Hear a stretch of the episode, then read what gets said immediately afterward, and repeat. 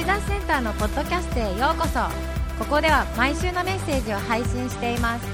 ジーザスセンターの詳しい情報はジーザスセンタージャパン .com をチェックしてください。じゃあ読みいたします。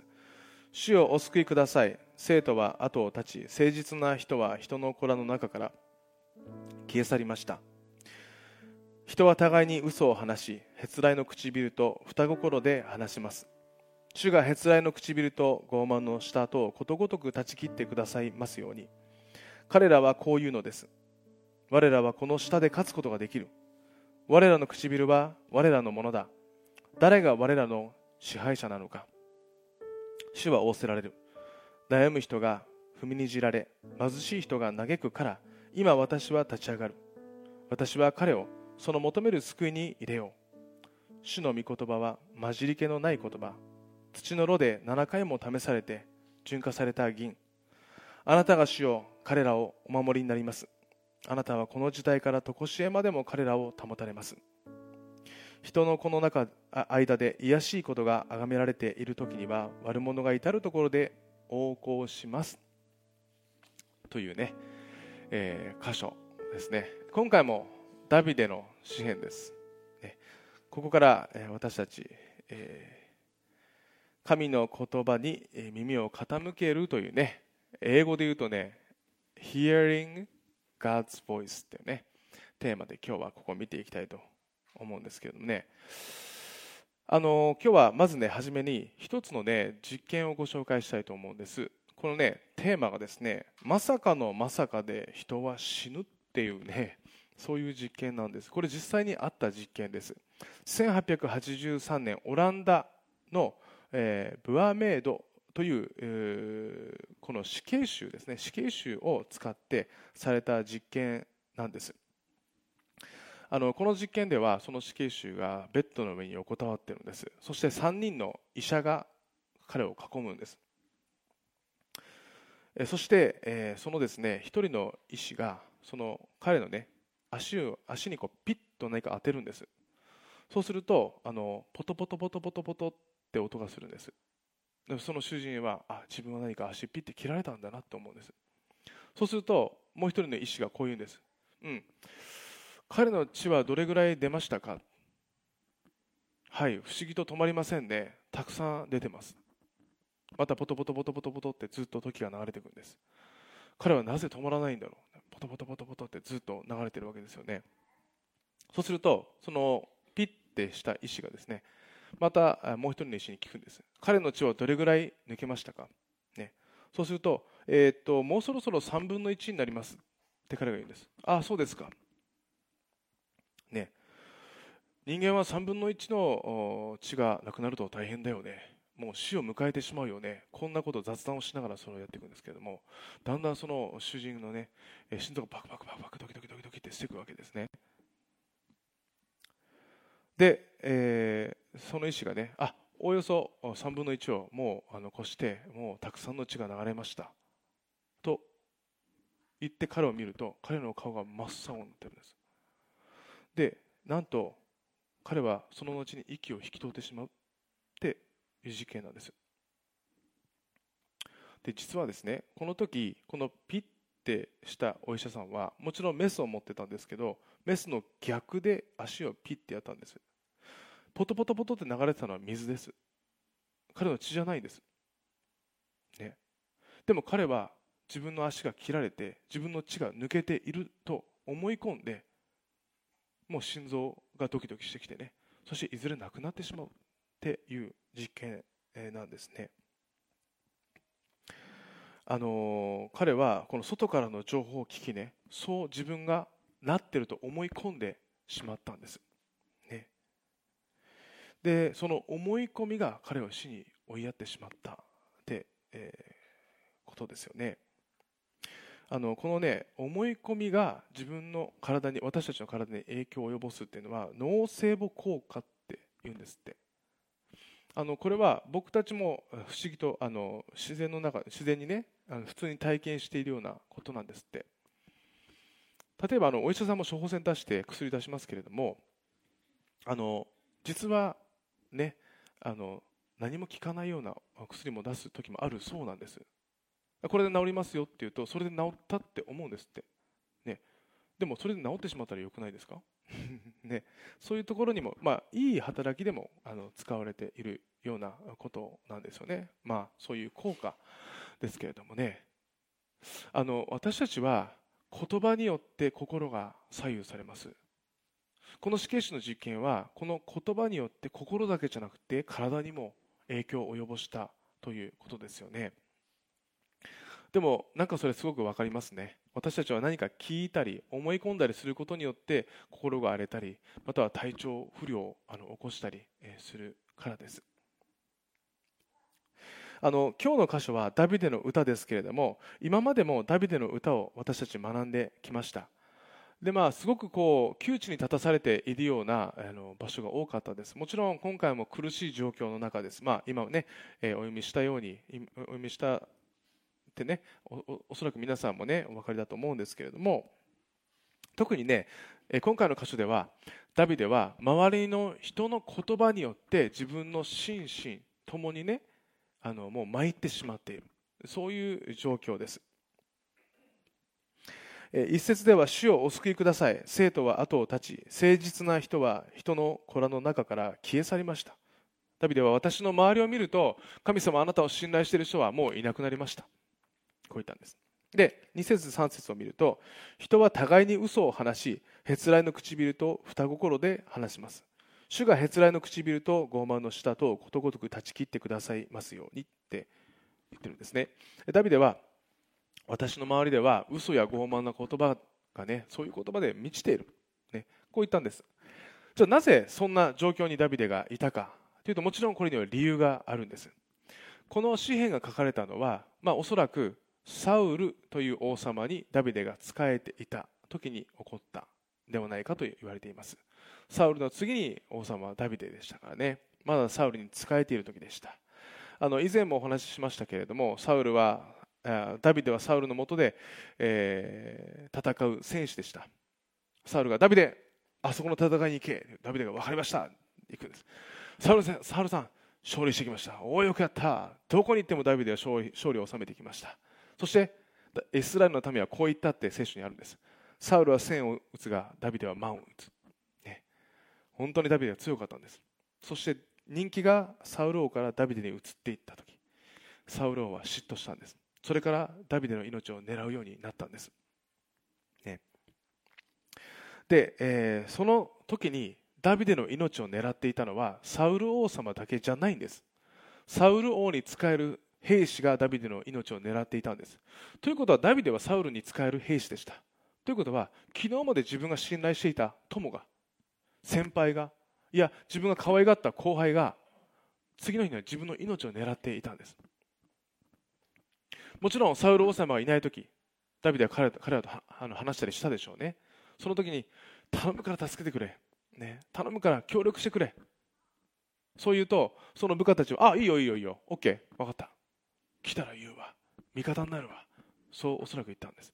でもサウル王の命令は絶対です。サウルがダビデを狙えって言うとそう助けてくれる、ね、そう約束してくれた友でさえ後輩でさえ先輩でさえまたダビデの命を狙ってきたんです。そうやって、えー、ダビデは命を狙われそれだけではなくて嘘や双心で囲まれていたんです、ね、ダビデはこう言っています。4節で彼らはこういうのです。我らはこの下で勝つことができる。我らの唇は我らのものだ。誰が我らの支配者なのか。こう言ったんです。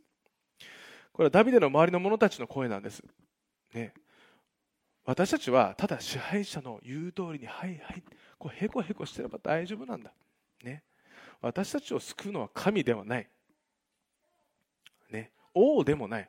私の言葉だってこう言ったんです。で私たちが賢く言葉を使えば私は必ず生きながらえることができる。勝利する、ね、私に支配者なんていないんだ。こうやってダビデの周りの者たちは言ってたんです。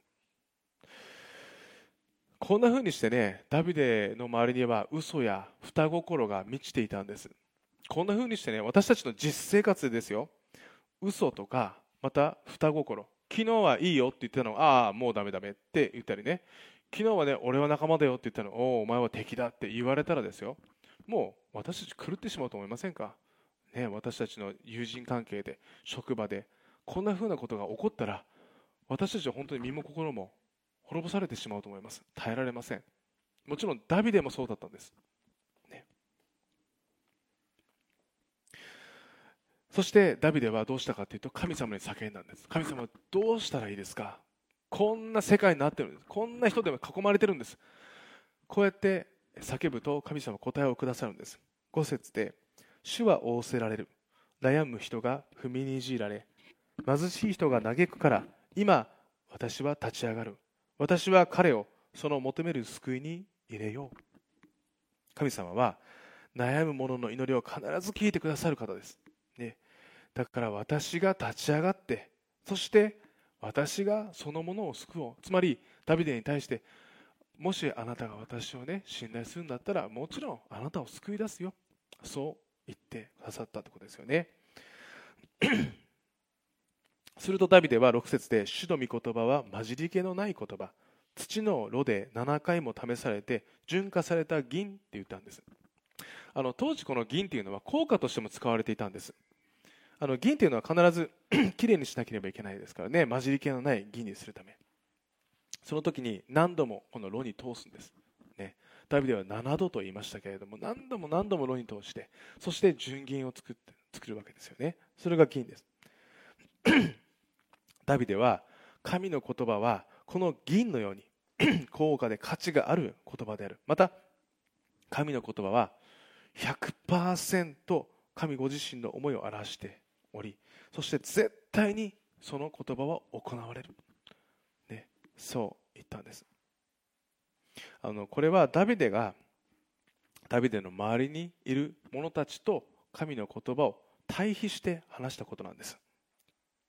周りで聞く言葉は本当にいつも不完全で変わっていく。あ味方だよ。あ敵だよ。こう変わっていく。私の心も揺らいでしまう。でも神の言葉は神がそう言ったらそうなる。100%信頼できる。完全な言葉であるってこう言ったんです。今日のポイントの一つ目は神の言葉は完全であり神はおっしゃったことを100%成し遂げる誠実なお方であるということなんです。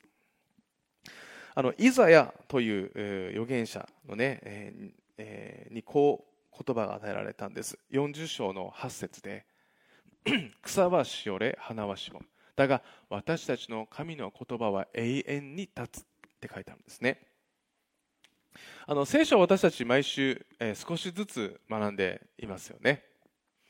あのこの聖書の言葉はただいい言葉じゃないんです。この聖書の言葉は今でも生きている言葉なんです。そして今でも生きて働かれる神様がご自身がこの聖書の言葉を通して私たち自身に語りかける言葉です。また歴史の中を見ると聖書の言葉には予言的な言葉があります。予言っていうのは何か起こるぞってただそういうわけではなくて神様が言葉を与える。そしてその時代に対しての言葉。そしてこれは祝福になるよ。これは、災いになるよ。そういう言葉を民に与えるんです。またもっと将来的な言葉もあります、ね、預金の世に言葉って書いて予言ですけどね。預ける言葉。多くの人たちにその言葉を預けてきましたそれが今予言書として残ってあのいますけれどもね あのその予言の言葉を皆さん見たことありますか、ね、神様こうするって言ってそうなっっていう言葉、ね、ちょっとそれを今日見ていきたいと思うんです。例えば、えー、旧約聖書にたくさん預言書ってものがあるんです。で、その多くはですね、紀元前1000年頃に書かれたものが多いんです。紀元前1000年というと、今2000年、2020年ですから、今から3000年前からそこからえー、まあ、数百年にわたって書かれた言葉がすごく多いんです。ちょっと年表をご覧いただけますか？別にこれ歴史のクラスじゃないですよ、ね、歴史のクラスだと皆さんパタンってなっちゃう耳。大丈夫です？大丈夫です。歴史のこれ。ちょっと見づらいんですけれどもあの一番上にサムエルって書いてその下にサウルって書いてあるんですねちっちゃくね。あれ王様の名前です。で次ダビデ。この歌を歌ったダビデですね。でその下に行ってソロモンになると今度こう歴史がこう2つに分かれていくんです。右側は北イスラエル左側は南ユダです。でここが400年だからずっと来てこのぐらいが0年ですよね。でこの辺でイエス・キリストが誕生。クリスマスがこの辺ですよ。でこの辺。でこれが預言者たちなんです。こんなにたくさんの預言者たちがこの期間に与えられてるんです。これにももちろん理由があるんです。なぜかというとこの国がイスラエルっていうすごく繁栄した国が2つに分かれてしまったんです。その後にこの北も南も北側も南側も神様を完全に見失ってしまうんです。ある時には偶像礼拝といってこういう今まで礼拝していた宮にですよこう仏像みたいのがね仏像っていうかあの違う像がアシュラ像とかがあの飾られてそこで違う神を礼拝していた。そんな時まであったんです。なので神様は私を離れてはいけない。私が守ってあげるから私に帰ってきなさい。こうやって言葉を預けたんです。この預かった人が預言者って呼ばれる人なんです。これだけたくさんの預言者がここで起こされたっていうことは相当彼らが神様から全然違う方向を向いていたんです。そこの時にその当時書かれたのが預言書という旧約聖書の書簡なんですね。こうやって見てみるとね結構ねあのイスラエルの歴史面白いんですけどね。なのでこの、えー、まあ、有名な預言者ってねエリアとかエリシャっていう預言者すごく有名なんですけれどもね。あのそしてここで何て、えー、警告したかというとこのままだとあなたたちは力をなくして今このね当時ヨーロッパをに猛威を振るっていた大きな国に飲み込まれてしまうぞ。大丈夫か？私に帰ってきなさい。私が守ってあげるからこういうふうに言ったんです。もちろん彼は聞く耳はなかったんです。最初に国を失ったのはこの北イスラエルでした。ここに書いてあります。アッスリア保守。当時このヨーロッパで力を持っていたアッスリア帝国という帝国に北側が飲み込まれてしまうんです。そして飲み込まれた時に南にも来るんです。でも南は当時まだ力があったんです。まだ神様に対する信仰もあったんです。神様守られたんです、ね、なんとか持ちこえたんです。答えたんです。でもこれも時間の問題だったんです。そしてこの、えーアスリア帝国を今度はバビロニア帝国という帝国が飲み込みます、ね、そしてこの南ユダにまで今度また勢力を伸ばしてくるんです。この時です、えー、当時エレミアという預言者を通してこういう言葉が語られるんです。エレミアの25の11次のスライドいってください。しげさん次のスライドいいですか？この地はすべて廃墟となり荒れ果ててこれらの国々はバビロンの王に70年使えるって言ったんです。これがエレミアに与えられた予言なんです。当時もう南ユダには力がありませんでした。バビロンがもうすぐそこまで来てる。その時にエレミアはこれを国に語ったんです。何て言ったと思います？国の人は。お前そこまでバビロン来てんだぞ。何言ってんだお前。ね。この地はすべて廃墟となり荒れ果ててこれらの国々はバビロンの王に仕える、ね、俺たちがバビロンに負けるってことをお前は言ってんだぞ。お前黙って戦え。こうやって聞く耳も持たなかったんです、ね、そしてこんなの神の言葉じゃないってこう言ったわけですよね。そして同時期に活躍したイザヤという預言者にもこう語ります。39章の5節から7節ですね。次のスライド。見よあなたの家にあるものあなたの先祖たちが今日まで蓄えてきたものがすべてバビロンへ運び去られる日が来ている。何一つ残されまいと主は仰せられます。またあなたの産むあなた自身の息子たちのうち捕らえられてバビロンの王の宮殿で宦官となるものがあろう。こう予言したんです。つまりエレミアに対してエレミアに対しても神様はもうバビロンには攻め込まれて廃墟になるぞ。イザヤに対してもあなたのあなたたちだけじゃないんです。あなたの祖先がね本当に大切にしてきた全てのものがバビロンに取り去られるぞ。このままだと。だから帰ってきなさい。その警告ももちろん聞かなかったんです。そして紀元前500あ年表。年表って映ります。ちょっと前にポンあありがとうございます。ねこのこれです。586年。この時にバビロン捕囚といってこの南ユダもバビロンに飲み込まれてしまってそして捕虜としてこのバビロン帝国に連れてかれてしまうわけですよね。まさにこの神様の警告の言葉が成就してしまうってことですもんね。でも皆さん安心してください。神様はこの警告の言葉この予言の中にもなんと希望を与えていたんです。さっきのイザヤの39章すいませんね今日スライド行ったり来たりするんですけども。39章あそのそうその次あそうですねこれですね。これに何て書いてあるかというと、えー、下の方です。またあなたの産むって書いてあるね、えー、あなたの産む。あなた自身の息子たちのうち捕らえられてバビロンの王の宮殿で宦官となるものがあるって言ったんです。これから廃墟になるよ、ね、滅ぼされるよ。って言った後にバビロンの王の宦官になるものがこれから出てくるって言ったんです。あのこれから聖書を読んでいくと、ね、このバビロン捕囚っていうユダヤ人たちはそこで仕えていたんです。でも王の一番近くで仕えていたユダヤ人がいたんです。彼は神様から言葉をもらってその予言の書をまとめてます。これがダニエルという人です。でダニエルとその3人の仲間たちのストーリーがダニエル書には繰り広げられています。彼らは何をしたかというとその捕らえられたそのバビロンの地でその王に仕えながら神を礼拝していたんです。そうするとたくさんの奇跡がそこで起こったんです。もう考えられないような奇跡がそこで起きたんです。それを彼らも目の当たりにしてその王も目の当たりにした。神の素晴らしさをそこでその王も知ったわけです、ね、それも予言されていたわけです。そして彼らはその補修の時期に彼あるものを取り戻してきます。それは神様に対する信仰です。神様は本当に苦しいです。この補修の時間というのは本当に苦しいです。ね。どうか神様は私たちを救ってください。彼らは日に3度礼拝を捧げていたんです。それぞれの場所で。そうすると神様がその祈りにお答えになるんです。えー、バビロン帝国は歴史世界史の中でも今度ペルシャ帝国という帝国に飲み込まれます。その王様であったクロス王という王様がいます。そのクロス王がユダヤ人に対してこう言うんです。お前たちはもう国に帰っていい、ね、もうエルサレムにあなたたちは帰りなさい。こう言ったんです。ね。それは何年後だったと思います？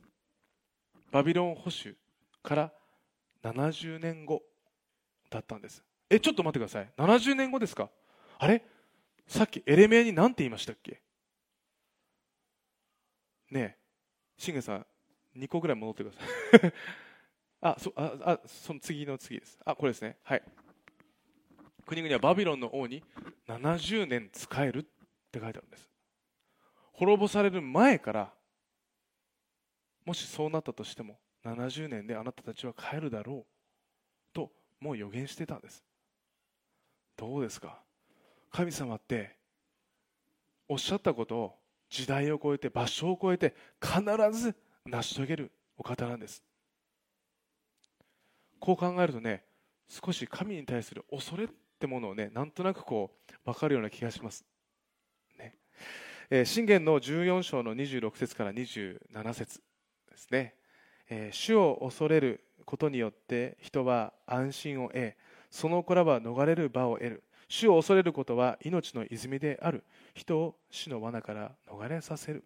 もちろんこの恐れっていうのは怖いっていう意味じゃないです。何かをしたら何かこう叩かれる。そういう意味じゃないです。尊敬の意味です。恐れ多いの恐れです。ね。神様はこれだけ真摯に100%おっしゃったことを成し遂げらっしゃる。成し遂げるお方なんです。そうであるのならば私たちもこの神様の言葉に対してね真摯に向き合うべきですよね。神様はご自身の言葉に責任を持たれるんです、ね、だからその約束の言葉をね私たちも真摯に疑わずに受け止めるべきだと思いますね。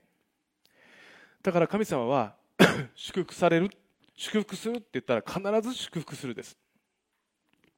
また詩篇の121編の5節から8節では主はあなたを守るものって言ってるんです。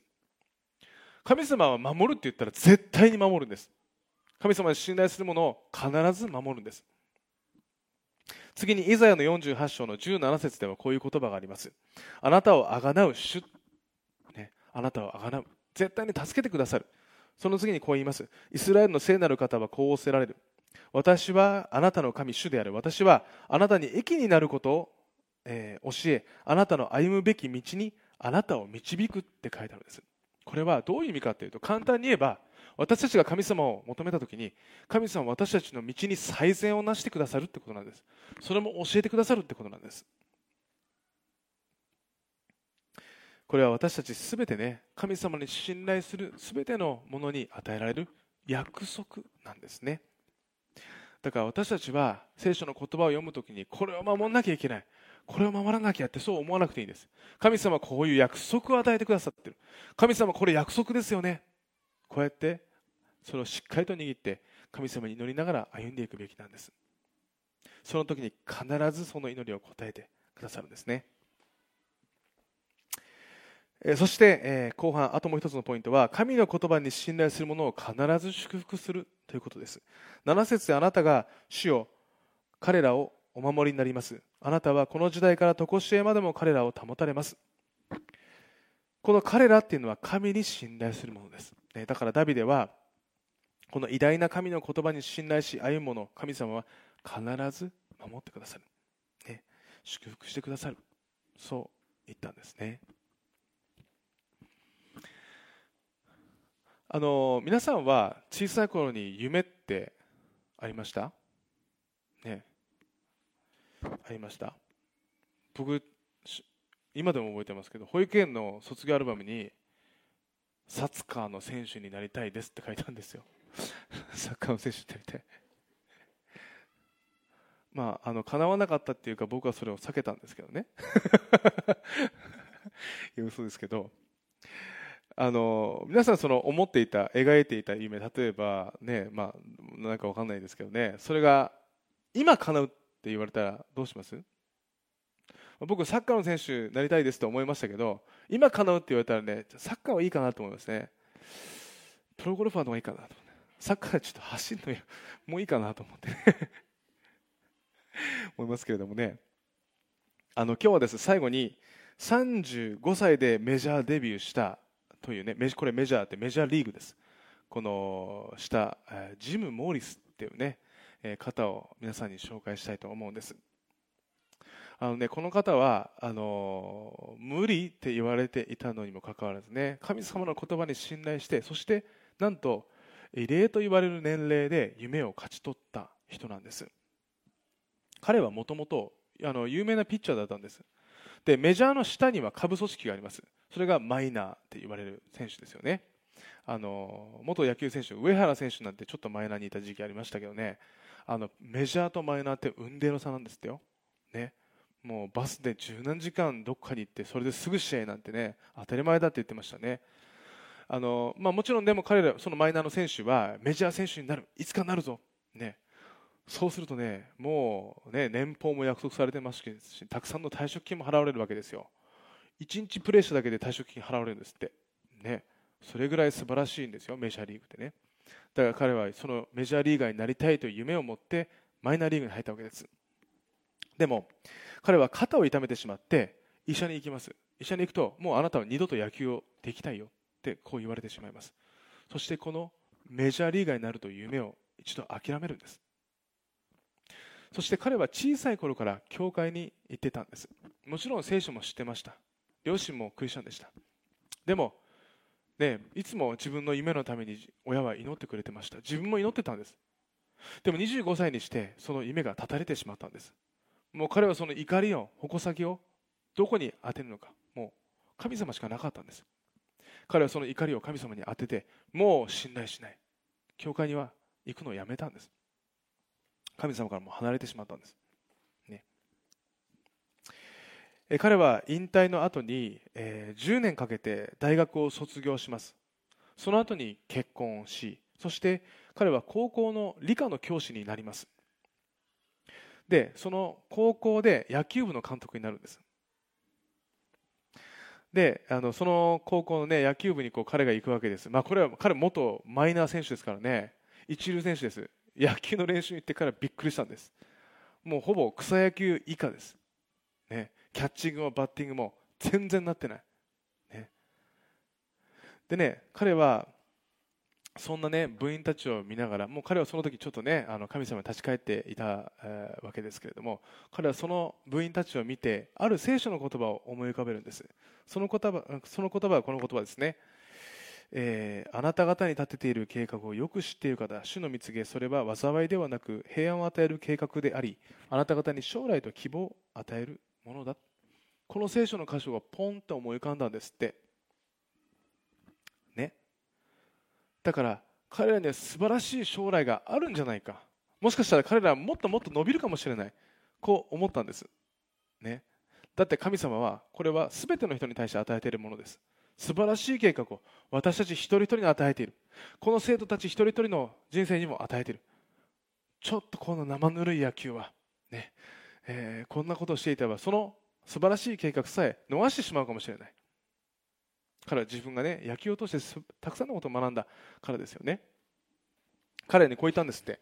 夢を持て。目標に向かって成長してい、えー、くのが人間だってこう励ましていくんです。あの高校とか中学生ってこのね先生とかねあの顧問で大きく変わっていきますね。優勝校の先生がどっか違うとこ行くと弱小のチームも優勝校になってしまうとかね。そういうことはあの日本の高校野球にもあります。ね。で彼らはその言葉をねあのに励まされてこうもうブンブンブンブン練習していくわけですよね。でも、うん、彼らはね、あのその森さんはその時だけじゃなくていつも語ったんですってその言葉をね。頑張れよ。夢を持てよって。目標に向かって成長していくぞって言ってたんですけどなんかそれは自分に語っているように感じたんです、ね、である日ねあのこの森さんがピッチングの練習をしてたそしたら、先生、前田選手でしょ。投げてみてよって言ったんですよね。うん、でもまあ、肩痛めてたからね、って言ってね、そこにね、パーンって投げたんです。そしたらね、なんと、その時ですよ。えー、っと、90、あのー、あ、まあ、その時か、その時はまだね、ちょっと、あのー、分からなかったんですけどね、何キロか、すごい剛速球が彼投げられたんですって。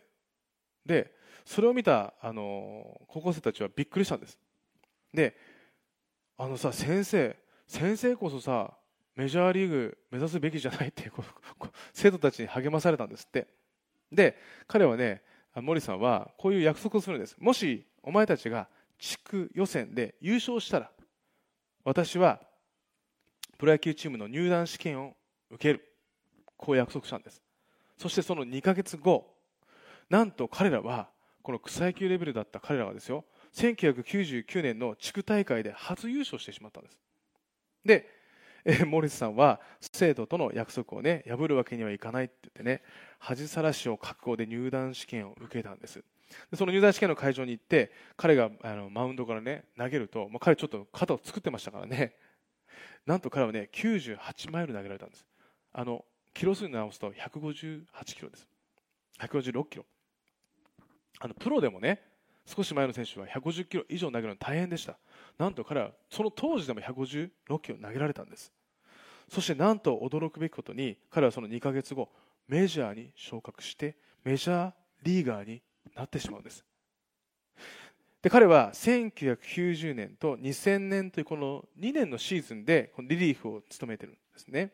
で彼はまたもう一回肩を痛めてしまってそして、まあ、あとはねメジャーリーガーってこうたくさんのこの場所に行きますからね家族と離れているのは嫌だということで、えー、再び引退するわけですね。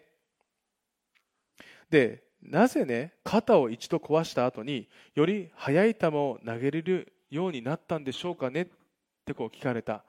このナレーターに対してモリスさんはねこう明かししてるんです。かつて私は自己中心的にメジャーリーグへの夢を追いかけてました。その前にきちんと成功させていかなければならないことは家庭を大切にし子供たちをまっすぐに育てることだった。自分よりも他人のことを考えられるようになった時神は私に夢を実現させてくださったのだ。神はこんな言葉を私にくださった。与えなさい。与えられるためです、ね、こう言ったんです。彼は一度離れてはしまいましたけれどももう一度神様の言葉を糧にこの人生を歩んでいたんです。その神様が、ね、私を祝福してくださったんだ。そう言ったんですね。あの彼はあのこれ以降もね、え子供たちに今講演会を通して夢を持つことの大切さ人生の大切さ、ね、これをね、えー、教えています。あの彼の人生はね聖書の言葉を通して導かれ励まされたということですよね。あの彼のね人生はあのオールドルーキーっていう映画にもなってます、ね、もしご興味あったらね見てみてください。私たちは聖書に沿って歩んでいくわけじゃないんです。神様が私たちに語られているその約束を握って歩んでいくんです、ね、さて皆さんにはどんな約束が、えー、与えられていますか？たくさんあります。どんな約束が示されてますか、ね、神様は守ってくださるよ。最善をしてくださる。祝福してくださる。たくさんの言葉があります、ね、今週もその約束をしっかりと握って歩んでいきましょう。では一言お祈りします。愛する天のお父様あなたがたくさんの約束の言葉を与えてくださっていることを感謝します。神様それは銀よりも金よりも尊いものです。